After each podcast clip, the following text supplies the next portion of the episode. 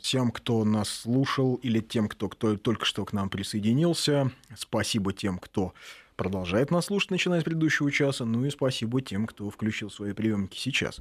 А у нас в предыдущем часе был а, писатель, а, лауреат литературной премии имени Горького, автор романа «Деды и прадеды» Дмитрий Кананихин. Кананыхин, вот он нас покинул, а, побежал по своим делам, но по просьбам слушателей, частности, по просьбе Алексея из Москвы, я думаю, что будет вторая серия этой встречи, и вот просят повторить имя писателя, которого называл Дима Кананыхин, это Крон.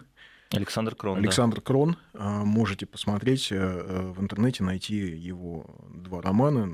Ну, по крайней мере, наверное, сейчас их можно или заказать, то есть, чтобы их напечатали, или... На сайтах есть, которые на продают книги. Есть, да. Хорошо. А, а сейчас у нас в этом часе в студии появился а, Михаил Теренков, журналист, историк, политолог, специалист по, как я говорю, истории Русской Православной Церкви.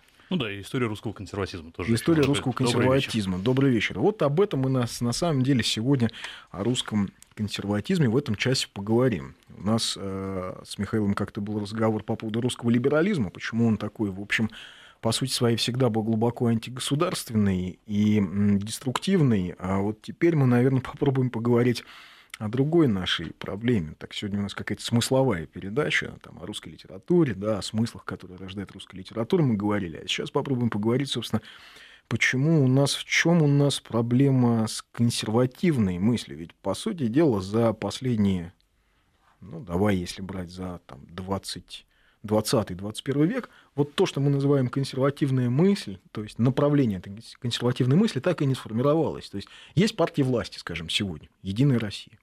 А она может нравиться, не нравиться, ну, она партия власти. Она к ней можно там тысячу претензий предъявить, но, простите, свою функцию как партия власти она, безусловно, выполняет, потому что, а, я знаю, там, в столичных кругах как-то принято со снобизмом относиться к единороссам. А, но, тем не а менее... А в ней 2 миллиона состоят. Это, во-первых. А во-вторых, простите, а Крым? Да.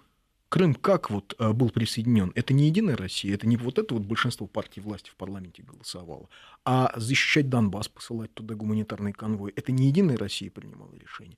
Это не партия или власти да, обеспечила операцию в Сирии. Но все-таки партия власти, партия власти. А мы говорим именно об идее. Вот если говорить о консервативной идее, как она что ж она такая у нас плавает все время? Вот я немножко послушал э, предыдущий час, да, с Димой Конохин был чрезвычайно интересно, да, и я действительно тоже надеюсь, что э, беседа продолжится. И вы очень много говорили о XIX веке. 19 век мне очень близок во всех отношениях, действительно чрезвычайно интересный период э, русской истории, из которого э, вышли многие, в том числе и наши проблемы, и э, в нем же можно найти, попробовать, во всяком случае, найти пути выхода из этих проблем сегодняшних. А что говорить о консервативных мыслителях? Консервативные мыслители, э, а консерватизм, русский консерватизм все-таки зародился в начале XIX века, э, они никогда не были партийными. То есть консервативные партии ни в XIX веке, ни в начале XX века, когда появился спектр политических партий, э, начала XX века, когда думских партий, не было как таковой. Был Союз русского народа, о котором вы говорили не так давно, как да, раз с Евгением Спицыным. С Евгением да. Спицыным. Ну, сегодня, а, видишь, некоторое да. продолжение этого разговора и получается. Союз русского народа, и вообще в целом черносотенное движение, так называемое черносотенное движение, потому что не все э, представители правых партий, правомонархических, правоконсервативных партий э, признавали этот термин. Э, хотя один из э, организаторов, один из первых организаторов Союза русских людей, э, Грингут, он говорил, да, я черносотенец, и он даже написал руководство монархиста черносотенца.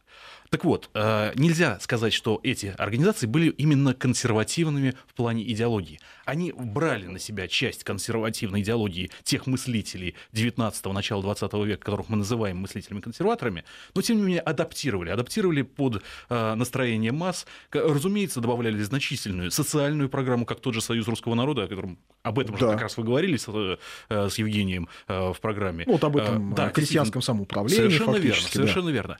А сами же наши мыслители-консерваторы а, к сожалению или к счастью, это действительно здесь э, какие-то оценки моральные не, не дашь, разрабатывали больше не социальные программы, разумеется, тем более не экономические программы, а в основном размышляли на такие вечные темы – Э, темы соборности, темы э, русского духа, темы о православной церкви и так далее, и так далее. Что опять-таки, я могу сказать, это далеко не самые малозначимые темы. Более того, в иерархии ценностей, например, для меня тема а, церковности, тема соборности стоят выше, чем просто тема солидарности, тема социальной и, и тем более экономические. Это вообще определяющие, с моей это точки зрения, смыслообразующие. Смыслообразующие, корневые. Верно. Без них мы не можем понять, кто мы, что мы и куда мы идем. И здесь мы начинаем понимать, а может ли человек, который в принципе мыслит вот этими категориями в первую очередь, стать главой политической партии? Или просто сформировать политическую партию, основать ее? Ну, я думаю, нет. Именно поэтому консерваторы ни в начале 20 века не смогли создать собственные партии, русские консерваторы. Повторюсь, что с оговорками можно э, Черносотенное движение, Союз русского народа и другие организации, осколки уже Союза русского народа, назвать консервативными. Но, тем не менее, и даже раскол Черносотенного движения – это именно э, порождение того, что консерваторы – это не о, не о том, не о партиях. Партия – это вообще часть. Как может Э, консерватор, русский консерватор, который думает о соборности, мыслит категории соборности, э, создавать некую часть. Вот именно поэтому, мне кажется, в этом, с одной стороны, это беда консервативного движения, а с другой стороны, это его э, даже не то что плюс, это его смысло, смыслообразующее ядро, которое, в принципе, в дальнейшем может быть, и сможет что-то что, что создать. А создать ту самую национальную идею, о которой мы говорим уже много-много лет, но которая, безусловно, нужна России. И она есть. Она есть, только она единственное, что она не сформулирована как вот некая э, теорема Пифагора или кого бы то ни было. А может быть национальная идея, скажем, которая удовлетворила бы а, и патриотов, ну, скажем, условных монархистов, да, тех, кто считает, что революция все испортила, и условных коммунистов или сталинистов, а, которые считают, что наоборот революция толкнула Россию вперед. То есть может ли быть какая-то примиряющая национальная идея, которая равновесно а, равнобережно оценивает и то, что было, скажем, в XIX веке, и то, что было в XX, и даже то, что было в начале XXI. Ну, Андрей, я повторюсь, что э, сформулировать национальную идею как некую теорему э, сложно, не, фактически невозможно. С другой стороны, вот совсем недавно ну, некоторые такие снобистские э, патриоты, в том числе и консерваторы, говорили, ну, как-то Владимир Владимирович уж очень примитивно сформулировал национальную идею. Честно сказать, у меня даже в первый раз, как бы первый, когда я прочел, да, и как, ну да, действительно, как-то слишком просто. А ведь на самом деле очень глубоко. Национальная идея патриотизм. Все очень просто, до гениальности просто. Патриотизм и дальше уже можно развивать. То есть мы можем сказать, что патриотизм это ну, не просто нечто такое взвейтесь, развейтесь, да, а на самом деле глубокое, глубок, глубочайшее чувство, с одной стороны. С другой стороны, патриотизм не может существовать без а, чувства, чувства, именно чувства исторической памяти. А это чувство исторической памяти – это как раз-таки неразрывность это не воспринятие э, Российской империи, это действительно что-то черное и мрачное, а после этого начинается, ну, такое вот действительно э, трудовое, э, рабочее, настоящее, светлое, вот, светлое да. или там красное, да, хорошее. А потом опять-таки все черное, мрачное за последние 25 лет. Есть такая позиция, да. С другой стороны, историческая память это тоже, это не наоборот. Российская империя это страна, которую мы потеряли, да, а дальше все черной краской. Тоже не так. И более того, вот я, например, э, года с 93-го, года 93-го, честно говоря, я еще тогда школьником был, да, э, ну, люто ненавидел ельцинский режим. Люто ненавидел. А сейчас, спустя сколько уже, 23 года, я понимаю, что и в 90-е не все было не настолько ужасно. Безусловно, было, была, была ужасная элита, безусловно, бы, то есть банда Ельцина, конечно, вот этот вот термин банда Ельцина, ну да, безусловно. Семья, Он был да, не безусловно. Уж да, безусловно, это был, кстати, да, э, к сожалению. Антинародный, антинародный режим, да. Ну, ну, правда, это, это штамп, но он справедлив. И тем не менее, в этом периоде было далеко не все ужасно. Ну да, рождалась государственность создавалась как раз та самая почва для формирования вот этого православного пространства. Совершенно для верно. А, формирования этого комфортного сосуществования а, а, и православия и ислама в России. Да? То есть Ельцин, как старый представитель старой партийной элиты, он вот как-то хитро находил этот баланс. Я не, не буду здесь э, благодарить э, покойного Бориса Николаевича за то, что э, церковь освободилась Потому что все-таки освобождение церкви произошло чуть раньше, и действительно встреча э, патриарха Пимена была еще с Горбачевым, э, но тем не менее именно в 90-е годы было открыто огромное количество храмов, монастырей, действительно было создано очень много. И э, не будем говорить, я вот не хочу говорить о 90-х сейчас действительно в таких светлых тонах, что там пытаться а обелять а какую-то апологию. Да, э, повторюсь, я тогда, тогда в 90-е годы, особенно после октября 93-го, я, ну, честно скажу, ненавидел власть. Да? И, наверное, где-то в 2000 году или в самом конце 99 -го года вот впервые я почувствовал, что а, вот чувство это исчезло. И несмотря на все, что произошло за последние 16 лет, а произошло много и отрицательных вещей, да, вот это чувство не вернулось. Слава богу, я очень рад. Вот спрашивают нас, все-таки консерватизм русский и западный различаются. В чем отличие? Федор интересуется Санкт-Петербургом. Мне кажется, что как раз различие состоит в том, что а, на Западе консерватизм это всегда прикладная история. То есть она, в общем, в партийную какую-то, в партийное строительство переходила. Если мы говорим о консерватизме э, так называемом, то есть то, вот как себя называют э, британская партия консерваторов, да, или как консерваторами называют большое количество партий в духе ХДС, блока ХДС, ХСС, христианских Или американские неоконы. Или не американские неоконы, вообще ну, то есть, консерватизму, к традиционному отношения никакого не имеет, это отдельная тема, то есть это в большинстве Но... э, бывшие леваки, троцкисты, новые левые и так далее, и так далее, которые просто немножко перекратились и э, стали, э, если они раньше были сторонниками мировой революции, да, то сейчас они стали сторонниками мировой революции, но, но понимают, что э, движущей сил может быть только Америка. И вот когда Америка захватит весь мир, да, ну, чуть-чуть утрирую, да, но по сути именно так, Америка захватит весь мир, вот это будет начальный, начальный этап мировой революции. То есть, по сути, они мало в чем изменились даже с тех, со, своей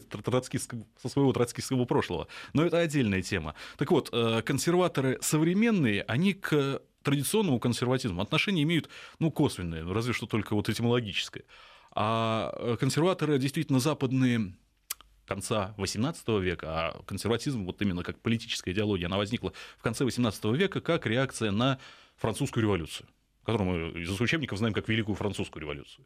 И первыми консерваторами были, например, тот же самый британец Бёрк, Эдмунд Бёрк, да, э, это был, были Шатабриан, это был Жозеф де Местер, э, французы, которые действительно реагировали на э, французскую революцию как некий такой страшный перелом в их жизни – а, и хорошо бы вот действительно избежать этого слома, но и законсервировать, ну, бытие Европы, ну, примерно на тот же самый 18 век, но до французской революции. А там было, в принципе, все хорошо, все их по большому счету устраивало. А вот якобинцы это уже как-то, ну да, это уже слишком. А, террор якобинский, это да, это уже совсем слишком. Наполеон, ну да, это уже что-то, что-то, да, чуть лучше. Ну, но тем не менее, все равно это не, не то, что нам нравится. Так вот, э, самый правый, крайне правый, э, по-моему, мы как раз говорили даже в прошлый раз, когда я был в гостях у вас, э, самый крайне правый консерватор Жозеф Деместер был учителем нашего Петра Яковлевича Чаадаева. Для нас Петр Яковлевич Чаадаев – это такой западник и фактически даже либерал. Ну, либералом все-таки, правда, откровенно говоря, он не был, да, вот, ну, то есть их крайне правый консерватизм от консерватизма нашего русского традиционного – Э, отличается довольно серьезной степенью либеральности и левизны. А русский консерватизм, вот, например, для меня, это символизирует фигура того же Константина Николаевича Леонтьева, который в своих мыслях в первую очередь ориентировался именно на святоотеческое православие. Для него православие было корнем, основой его консерватизма. И, мне кажется, другой, другим русский консерватизм быть не может. Он не может быть светским. Ну тогда он не будет русским просто. Конечно потому что, собственно, а, это была та объединяющая идея, с помощью которой московское княжество стало московским государством через идею Москва, Третий Рим, а с помощью которого вообще происходило собирание тех русских земель, которые когда-то там оказались или под поляками, или под турками и так далее. Вообще эти идеи э, Москва, Третий Рим, о которых, кстати говоря, Леонтьев не писал, но по сути подразумевал, когда он писал о том же византизме, византизме и славянстве, э, и другие русские мыслители действительно корни свои э, имеют в том же, действительно, 16 веке. А как он подходит тогда для империи, которая состоит из мусульман, буддистов? Тогда он, получается, не может быть я не вижу, я не вижу, я не вижу никакой проблемы, абсолютно никакой проблемы. Но они, наверное, а, видят Русская империя, Российская империя, мы тоже об этом говорили. Я, например, э, не вижу разделения между русские и российские, да, поскольку э, в древности это два, две вариации одного и того же понятия были. Вот россияне, да, уважаемые россияне, это, конечно, уже совсем не близко мне Ну, а про, про православие так вот, а что мы говорим да. о православии? Православие, для мусульман веротерпимость. Угу. В православии всегда была достаточно высока.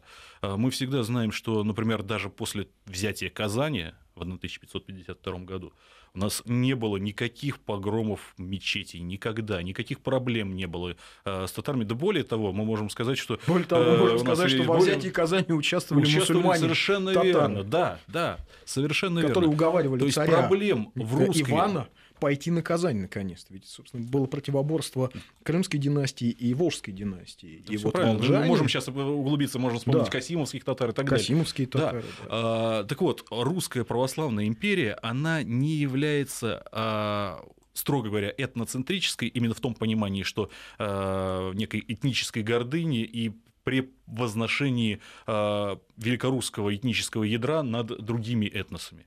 Но консерватизм должен быть православным. Православие точно так же. Угу. В православии никогда не было а, такой вот гордыни, а, когда православный считал для себя главной целью а, обратить в свою веру всех невольник, не богомольник. Да, безусловно, каждый православный должен свидетельствовать о своей вере, и, безусловно, каждый православный должен э, считать и стараться э, убеждать э, своих близких, своих людей, близких людей другого вероисповедания в том, что вот моя вера, она истинная.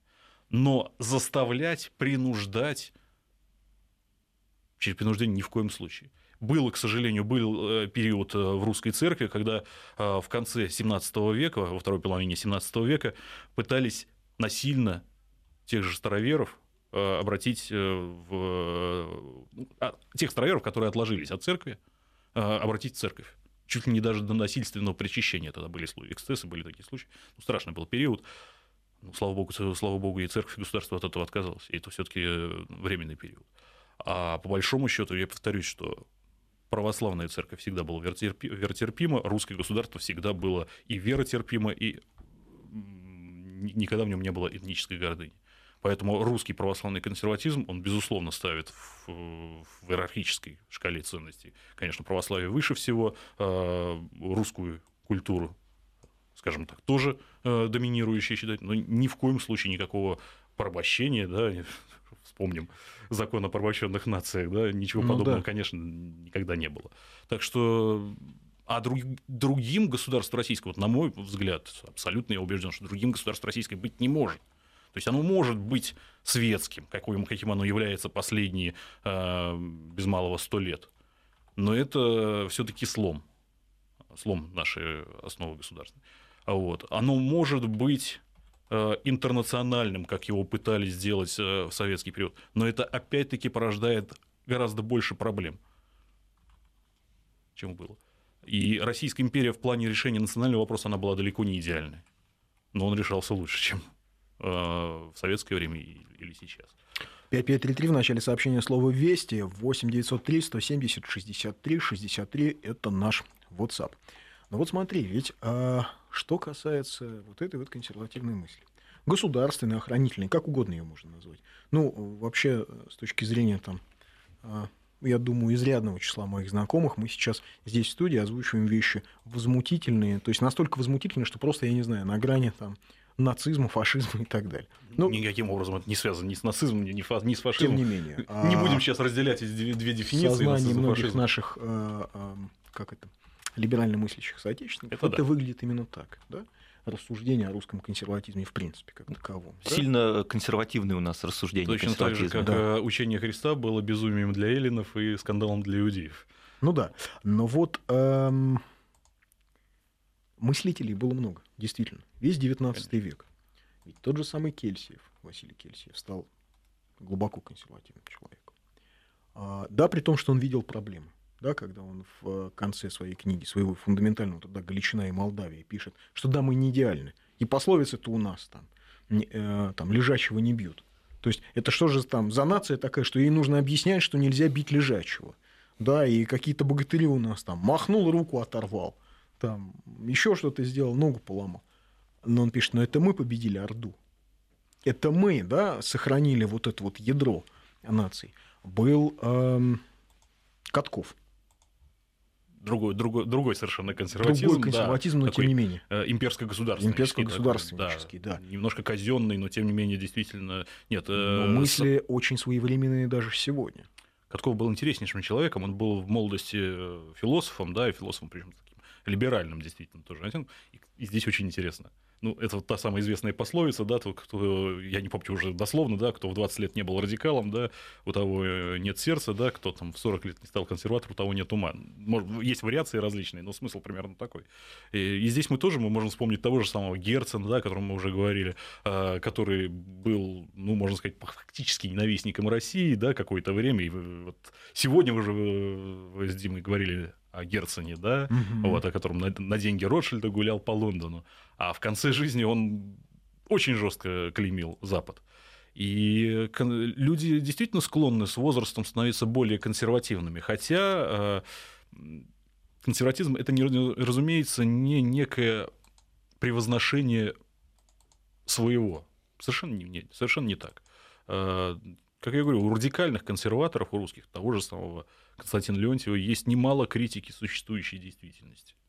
И не только существующей действительности. Эти люди вполне э, могли критиковать и даже основы своего. То есть, э, э например, тот же Леонтьев, он совершенно не был националистом. Он скорее был даже антинационалистом. Ну да. Да, то, при этом он говорил, что есть национализм культурный, да, который он приемлет, и есть национализм государственный, который является совершенно э, либеральной теорией, либеральной идеей, вот, э, пришедшей в Россию ну, из той же самой революционной Франции. Ну да, и более того, идеи опасные. Но вот смотри, мыслителей было много. И вроде мы этим наследием пользуемся сегодня. Да? И это не только 19 век, это и, там, и Иван Ильин, это и Трубецкой, да, вот там, евразийцы. Но полное... Опять-таки совершенно разный да, консерватизм, тем не менее, хотя но все равно, то есть, есть это направление есть русской, да. русской э, идеи, Консервативной идеи, да, из которой мы можем что-то сегодня брать, на основе чего мы можем формировать а, сегодняшнюю повестку. Ну вот какая штука. Такое ощущение, что вот она была, была, была вся эта вот консервативная мысль, и ничем не кончилась. Есть такое ощущение? Ну а какой что ты, наследие как, каким есть? ты видишь этот конец? Э, если ты видишь, что э, действительно всем единороссам раздадут некие консервативные цитатники, они их э, зазуб, зазубрят и э, я даже в кулуарах сейчас, Думы будут, будут цитировать, или не только в кулуарах, а в выступлениях думских будут цитировать русских консерваторов. Нет, мне бы, например, было приятно. Мне бы тоже было бы приятно, понимаете, если бы а, представитель партии власти сегодня бы вышел и сказал, ребят, вот как говорил Ильин, да, там в эмиграции в 40-е годы. Вот он писал про это и про это. Да, он мог ошибаться. Но, тем не менее, вот здесь вот я вижу здравое зерно. Вот То есть... таким образом, да, это было бы интересно. Это, это, это уже живая мысль. Но, кстати говоря, Владимир Владимирович неоднократно цитировал Ильина, и единожды, а может не единожды, но, во всяком случае, э, как бы я это зафиксировал единожды, процитировал Константина Леонтьева. Константин Сам Леонтьев, ли Владимир да. Владимирович читал Леонтьева, или действительно такой замечательный спичрайтер у него в этот момент э, ему написал этот тезис. Но, тем не менее, да, было. А вот судя по озвученной да, идеологии в виде патриотизма, судя по некоему вектору собирания да, того, что мы называем русским миром, а мне, у меня есть ощущение, что читал сам. И читал mm-hmm. много. И не только Ильина и Леонтьева, да, но и других. Но вот смотри, в 19 в конце 20 века, в начале 20 века вся эта консервативная мысль ничем не закончится. Не возникло той самой партии, которая могла бы сказать стране, ребята, мы должны сделать вот это, вот это и вот это, а иначе нам погибель наступит. Нет ощущения такого, что вот пшиком все кончилось. Мысль была, а прикладного применения ну, не На самом деле, я так понимаю, что история на нас не вот на этом моменте, вот когда мы сейчас разговариваем, не закончилась. Нет. Вот. И а, то, что та же Единая Россия о себе неоднократно заявляла как, как консервативной партии, это не так-то плохо. Э, да, действительно, большинство, я так понимаю, даже идеологов э, Единой России мало понимает, что такое консерватизм, русский консерватизм. Но, тем не менее, этот вектор есть, и я надеюсь, что постепенно он к чему-то приведет. Я думаю, что мы продолжим об этом разговор. Да, сейчас через 10 э, секунд новости, а дальше мы вернемся в студию. 5533 в начале сообщения слова «Вести», 8903 170 63 63 – это наш WhatsApp. Еще раз добрый вечер всем. Продолжаем наш разговор об истории и современном состоянии русской консервативной мысли. В гостях у нас Михаил Теренков, а, историк, а, специалист по истории Русской Православной Церкви, публицист. Вот, кстати, по поводу православия, да, вот мы говорили, что, в общем, оно является основой и, скажем, и а, русского, а может быть и российского самосознания, российской культуры, вот этой вот идентичности, вот этого огромного пространства, потому что можно как угодно э, ну, а, воспринимать, говорить, да нет, все не так, это все не оттуда, но а, разве Достоевский да, не, не базировался на этих, на христианских ценностях? Разве... Да более того, Толстой, который был отлучен от церкви, все равно он базировался. Простите, а разве а, мусульманин по происхождению, киргиз по национальности, Чингис Айтматов, когда он писал свои произведения, он не про это, он не на этих же ценностях. То есть, а, может быть, не только на этих да, потому что, скажем, каноническая культура, она, ну, скажем, там, учение о конце света в исламе, в православии, оно вообще совпадает практически полностью. Более того, в исламе Иисус спаситель мира точно такой Мы же, не как будем в сейчас вдаваться да. в богословско-сатериологические тонкости, но, да, тем, но не тем не менее, в культурном ценностные. отношении, в ценностном отношении, действительно, ты абсолютно прав, это именно так. И опять-таки, когда мы говорим о советском периоде, периоде, который действительно очень страшным был для, э, для той же самой церкви, тем не менее он сохранил именно на ценностном уровне, тот самом ценностном коде, именно христианские основы. И вот смотри, и пишут. Мне кажется, что в православии, если мы о православии в настоящий момент, носит в большей степени ритуальный характер. Сходить в церковь, поставить свечку, попросить о чем-то Бога. Быть верующим стало просто модно. Елена из Екатеринбурга. А, Ведь это, это, кстати, мнение распространенное. Это мнение, но это, это все-таки с одной стороны штамп, но штамп, конечно, нельзя сказать, что штамп, они, они тоже на, на чем-то основываются. Да, к сожалению, люди э, за последние сто лет разучились ходить в церковь. Да. К сожалению, люди говорят, да, ну я не умею молиться, я не знаю как, мне неудобно подойти. Да, я верующий, да, кто-то в большей степени, кто-то говорит, я верующий в душе, но тем не менее считаю себя православным. Православным, ну, в первую очередь, конечно, в культурном смысле. Но это уже что-то. Это уже что-то, и сделать шаг в храм, то есть преодолеть некую такую вот, ну, кто-то называет это стеснением, кто-то называет еще как-то по-другому, а, это не так-то сложно. То есть это нужно. Ну, мода нужно все равно ведь есть. Слушай, мода, все равно мода, есть. мода, я сейчас не вижу этой моды. Мода была, я помню, это вот э, свои школьные годы, как раз конец 80-х, начало 90-х. Тогда, да, тогда была определенная мода.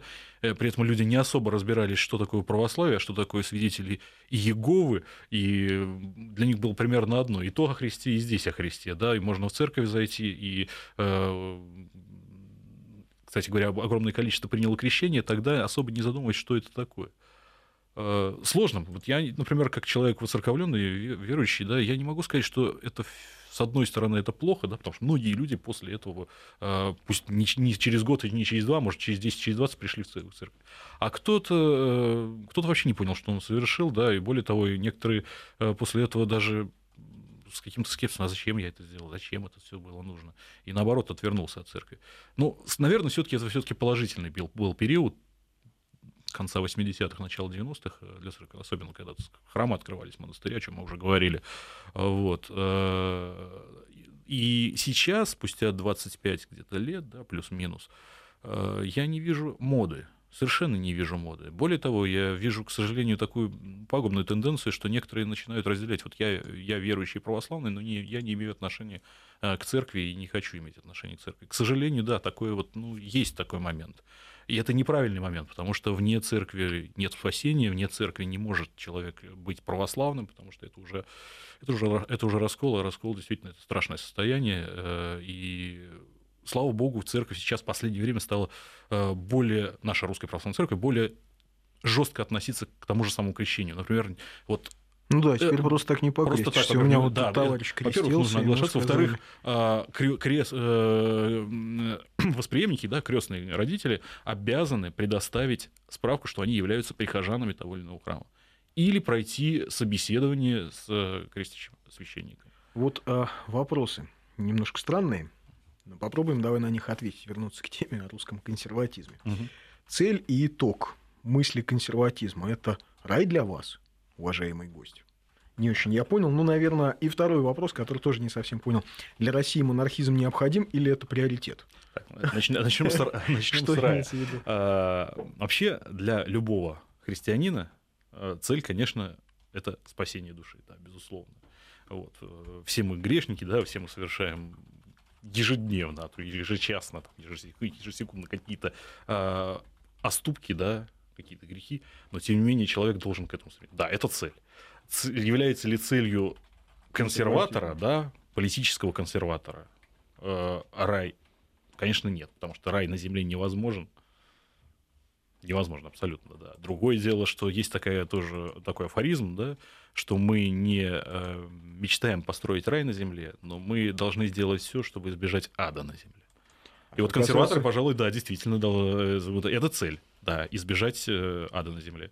От, э, опять-таки, если возвращаясь к религиозному пониманию этого смысла, мы должны отдалить пришествие воцарения Антихриста. Так подожди, да, а не Бердяев ли это писал, что задача консерватора да, не строить рай на земле. Я не помню, может быть, это Владимир Соловьев. Или Соловьев. Возможно, да. возможно Или это Владимир Соловьев. Я сейчас просто точно не помню. Вот коллега смотрит, тут у нас это другой Владимир Соловьев. Владимир, Соловьев. Владимир Сергеевич другой. Соловьев это мыслитель второй половины XIX века, сын известного русского историка Сергея Михайловича Соловьева. Вот. Но это не Владимир Рудольфович, конечно. Да, так вот, эм, понимаешь, а, что касается вот, консерватизма, да, ну, то, а, по поводу монархизма необходимо. Ну, вообще-то для любого консерватора, конечно, роль лидера. Консерв... Да, понятно, что консерваторы XIX века, начала XX это все монархисты, безусловно. Консерваторы а, послереволюционные, да, они уже немножко разнятся. То есть есть непредрешенцы среди них, те же самые евразийцы. А, есть э, монархисты совершенно разной степени радикальности, и были радикальные монархисты, а, были монархисты умеренные, как тот же самый Иван Ильин или Петр Бернгардович Струи, который прошел очень интересную э, мировоззренческую эволюцию. Он был э, социал-демократом и даже автором манифеста Российской социал-демократической рабочей партии в 1898 году. Потом он был одним из деятелей либералов, кадетом, правым кадетом. И после революции он становится монархистом-консерватором. Но ты понимаешь, он сначала довел страну до революции своей деятельностью. Отчасти, вот да, безусловно. Он, он несет ответственность, это несомненно, но уже в 909, уже в 909 году он, он был же, по-моему, депетровизация, по-моему, он же говорил о том, что нужно развенчать культ Петра, кажется, это был Струва. Вот сейчас нет, нет, могу ошибиться, не, не помню. Ну вот, просто идея тоже, да, как сейчас десталинизация. Культ Петра это просто... Запад, что ли? Нет, просто сам культ Петра, как вот ориентирование культ, на Запад. Царя, да? Петр Струев был однозначно западником. Он до конца жизни, даже став консерватором монархистом, оставался западником. А вот. И ну, я насчет депетровизации этот термин просто не помню, а, а то, что он все-таки положительно относился к петровским реформам, это факт. А вот нас спрашивают каверзный вопрос, на который я даже сомневаюсь, как ответить. А кому можно отнести Солженицына? К консерваторам или к либералам? Солженицын очень сложная и очень многогранная фигура. А, и здесь э, я не могу сказать вот однозначно. Я думаю, что к конце жизни, особенно в последние годы, уже после того, как он вернулся в Россию, э, скорее он был однозначно консерватор. Он и раньше себя считал консерватором, он действительно и в Вермонте заигрывал с какими-то монархическими идеями, да, к, нему, к нему приезжали э, и представители монархической иммиграции, он общался с ними, но а, именно вот консерватизм такой более-менее органичный, он, наверное, воспринял все-таки в последние, как мне кажется, годы своей жизни. И вот э, его публицистика 90, второй половины 90-х годов, Э, интервью начала даже 2000-х годов, еще до кончины, э, они, конечно, это показывают, что это да, человек был консерватор. То, что он писал э, в советское время или в годы, в первые годы иммиграции, очень разные, совершенно разные. Его крайний радикальный антисоветизм, ну, на мой взгляд, он не вполне консервативен. Он и многое от либерализма имел. А опять-таки, возвращаясь к тематике 17 века, о чем я говорил, о старообрядчестве, а, здесь Солженицын уже в начале 70-х, в начале 70-х э, занимал четкие консервативные позиции. Он обращался даже к собору Русской, Русской Православной Церкви за границей, зарубежной церкви, э, где э, очень четко определял, да, что именно раскол 17 века в значительной степени поразил, породил трагедию 17 года в, этом, в этой фразе, в этом афоризме Солженицына очень много правды. Это на мой взгляд, абсолютно консервативные в плане методологии мысли. Ну вот видишь, здесь у нас э, немножко расходится точка зрения, потому что я, для меня Солженицын – это раз и навсегда, бесконечно, независимо от того, что он делал впоследствии, это автор произведения «Архипелаг ГУЛАГ», который э, сформировал определенную систему восприятия не просто времени, а страны, который сформировал э, систему лживого а, и искаженного понимания отечественной истории, и а, архипелаг ГУЛАГ – это до сих пор тот самый пресс, которым нас бесконечно бьют по рукам, по голове. Это такой вот джокер в рукаве для любого оппонента, который говорит, а вот архипелаг ГУЛАГ. Хотя на самом деле Солженицын с документами не работал, доступ к он не имел. И это произведение а, ну, не может быть а, источником серьезных знаний, потому об этой, что... Кни... об этой книге я вообще в принципе не хотел бы говорить, потому что ну, ну, я, вот, я ее не воспринимаю никакого... Раз уж вопрос задали. Ну, просто я не могу назвать э, Солженицына человеком, автором одной книги. Да, он от нее не отказывался, да, поэтому он ответственность за нее не несет на протяжении всей своей Просто жизни. Просто эта да? книга по-прежнему вот. разрушает э, страну, по-прежнему несет раскол в обществе. Эта книга по-прежнему является знаменем как раз тех, кто хотел бы э, русскую историю представить как одно бесконечное кровавое Соглашусь, месиво. абсолютно соглашусь. И соглашусь как раз вот то, о чем вы говорили с Димой Кананихиным. Э, фраза который принадлежит, кстати, не Шульгину, а Александру Зиновьеву, да, вот, целили, Зиновьеву, да. целились э, в коммунизм, да, попали в Россию. Э, наверное, вот как раз в данном случае она наиболее адекватна, да, вот, в приложении. Да, 5533 в начале сообщения слова «Вести», 8903 170 63 63, это наш WhatsApp. Михаил Тюленков у нас в гостях. Итак, продолжаем наш разговор с Михаилом Тюленковым, историком, публицистом. А возвращаясь к теме да, вот русского консерватизма, который формировался, формировался как, как философия, как идеология, но не нашел прикладного применения. Вот мы вроде коснулись ее краем, да? Чего бы мы Возвращаясь хотели. к современным Возвращаясь партиям, к современным да? реалиям. Вот нам нужна сегодня в России консервативная партия, которая несла бы ту самую идеологию, а, у которой, скажем, там Путин говорил, идеологию патриотизма, да, ну как-то сформулированную, не знаю. Мы уже с тобой начали говорить о «Единой России», которую я не считаю, что она абсолютно потеряна для консерватизма, но поскольку это партия власти, да, то, наверное, она консервативной идеологической партией никогда не станет.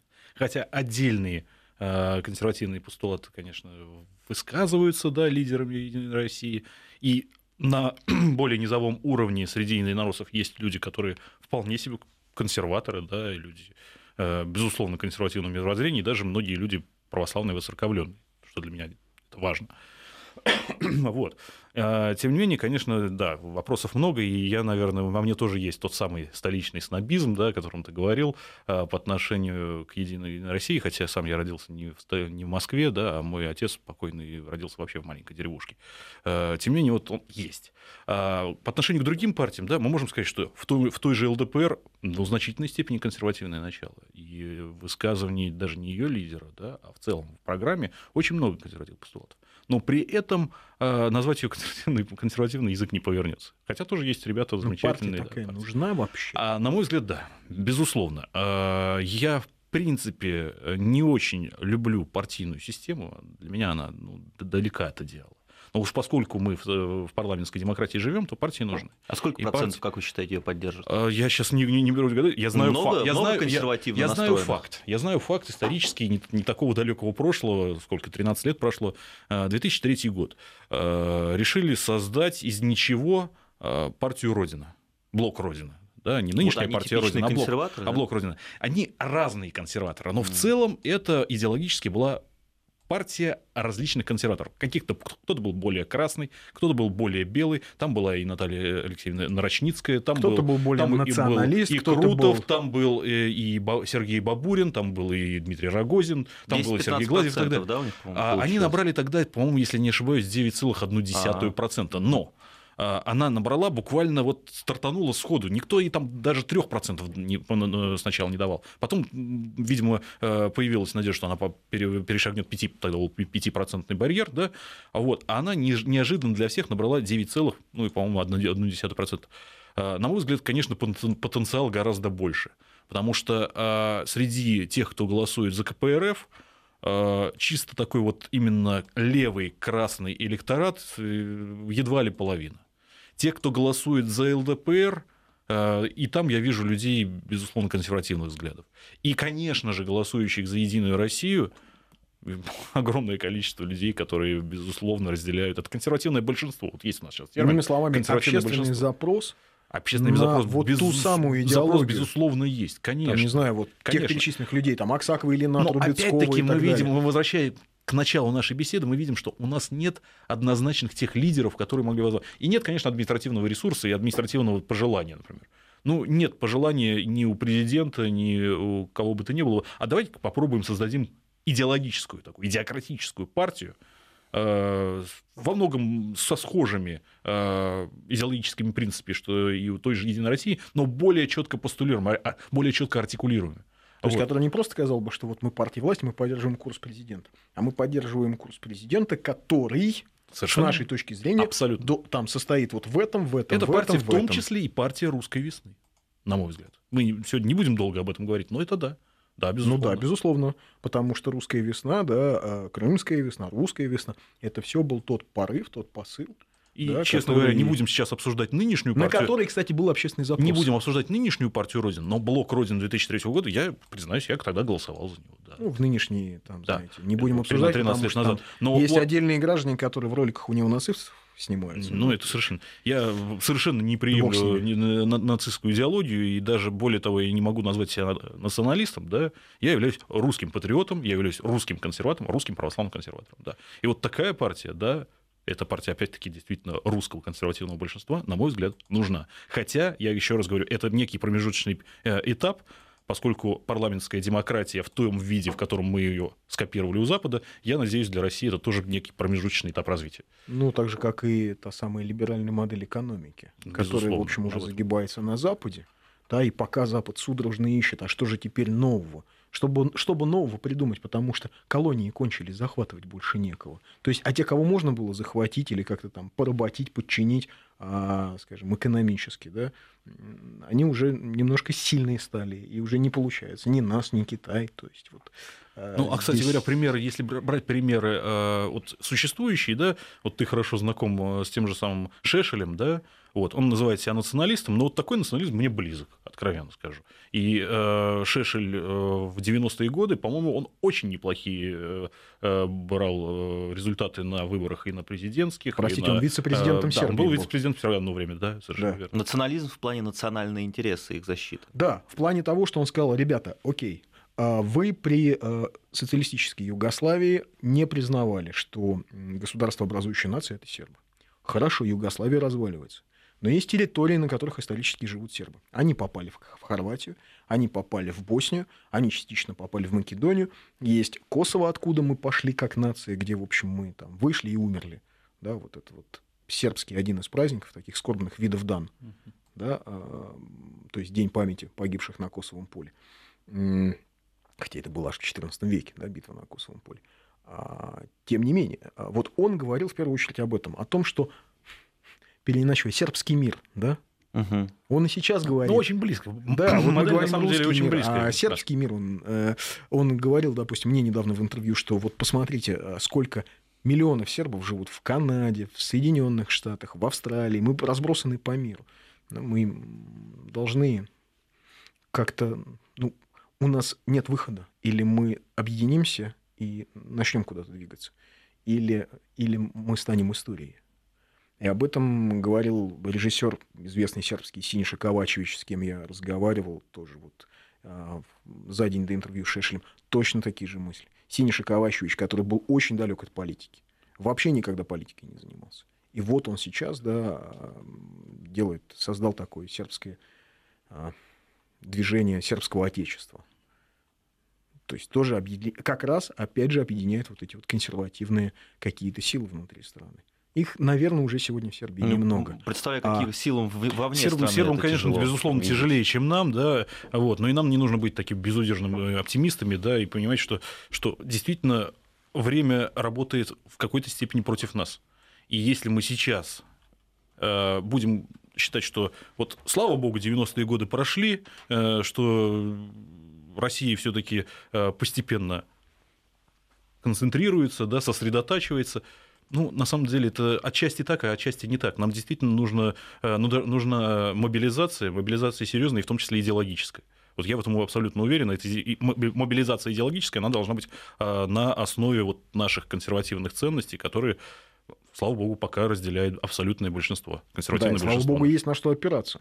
Есть огромный багаж, есть огромное такое идеологическое наследие с которым можно работать, с которым можно, эм, от которого можно отталкиваться. Так что, может, все-таки консервативный цитатник подготовить, да, для наших я, Я бы, не просто цитатник, я бы, в общем, говорил об этом, я бы лекции читал ну не я, но в целом, да, если мы говорим о том, что... Но в медвежьем углу, я думаю, что мы можно пытаемся, продолжать, продолжать мы, этим заниматься. Страна, мы там говорим, а вот что такое патриотизм, а какие смыслы мы ищем, а какие смыслы мы должны родить. Но они уже существуют. Они существуют не только в русской литературе, о которой мы говорили в предыдущем часе. Они существуют в том числе вот в этой русской философии. То есть не да? надо изобретать велосипед. Уже, а, уже, можно уже просто есть. посмотреть, да. что было когда-то написано, угу. да, и попробовать сформулировать, эм, адаптировать под э, наше время.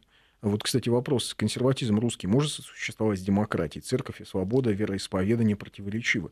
А вот это, это очень интересный вопрос. Я думаю, что этому нужно посвятить отдельный час беседы. Ну, час не час, но тем не менее это очень серьезный блок. Русская демократия, да, вообще, в принципе, демократизм русского консерватизма э, – идеально, великолепная тема, да, о которой стоило бы поговорить. Вот. Э, на мой взгляд, э, очень, если коротко, русский демократизм или русская демократия возможно, русский, русский либерализм, на мой взгляд, это абсолютный оксиморон, который, в принципе, невозможен. Ну, как он возможен, но только вот в те критические моменты, когда страна решает покончить жизнь самоубийством. Там, в 1905 году, в 1917 году, в 1991 году, когда вдруг вот такое начинается массовое помутнение. Да? И вот, э, русский либерализм как болезнь. Да, русский либерализм, как это Герцен говорил о, о, о чехотке русского патриотизма, да, или там, э, не помню, о какой болезни русского патриотизма в разгар Крымской войны. А я, собственно, как-то здесь... Вот, холера вот, русского либерализма. Да, я сказал о герпесе русского либерализма, герпес. который а, герпес, в общем, проявляется в ослабленном организме. Mm. Да? Иммунитет организма ослаб, и вот у тебя, пожалуйста, болячка на губе. А, вот. Примерно то же самое, наверное, происходит в нашей стране. Ну, это, в принципе, не так сложно значит, исцелить. Идеями. Так что в этом да? плане будем оптимистами. Да. Так, уже, наверное, мы не успеваем отвечать ни на какие вопросы.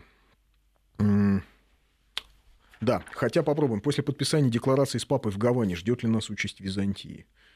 Такой да, я, глубок, честно говоря, глубоко я... конспирологический вопрос. Я... Давай попробуем сказать да я или нет, потому нет, что... я православный секунд... консерватор, но я не вижу никакой проблемы в, в Гаванской декларации. Совершенно не вижу. Я считаю, что проблема в этом высосана из пальца. Это о встрече можем поговорить, но это уже отдельно. Но это история. больше конспирологии, мне конечно, кажется, в этом конечно, во всем. Конечно, я не вижу здесь никакой что, проблемы. А теперь там новые унии, теперь нас. Да нет, По-моему, это все смешно. Итак, Михаил Теренков был у нас в гостях. Спасибо, услышимся в пятницу. Спасибо всем. Радиовести.ру наш сайт.